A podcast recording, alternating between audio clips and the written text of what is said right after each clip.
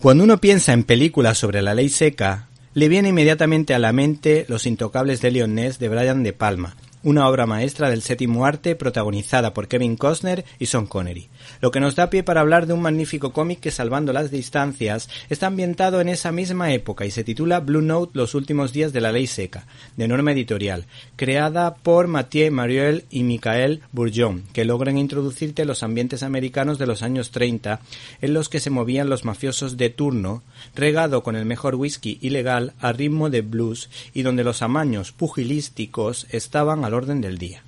El tándem artístico de este álbum consigue que te creas lo que estás viendo, pues los dibujos nos parecen insuperables y los diálogos están a la altura del mejor de los escritores, y aunque esta historieta tiene un pozo amargo, deja un buen sabor de boca porque uno tiene la... ¿Te está gustando este episodio? Hazte fan desde el botón apoyar del podcast de Nivos. Elige tu aportación y podrás escuchar este y el resto de sus episodios extra. Además, ayudarás a su productor a seguir creando contenido con la misma pasión y dedicación.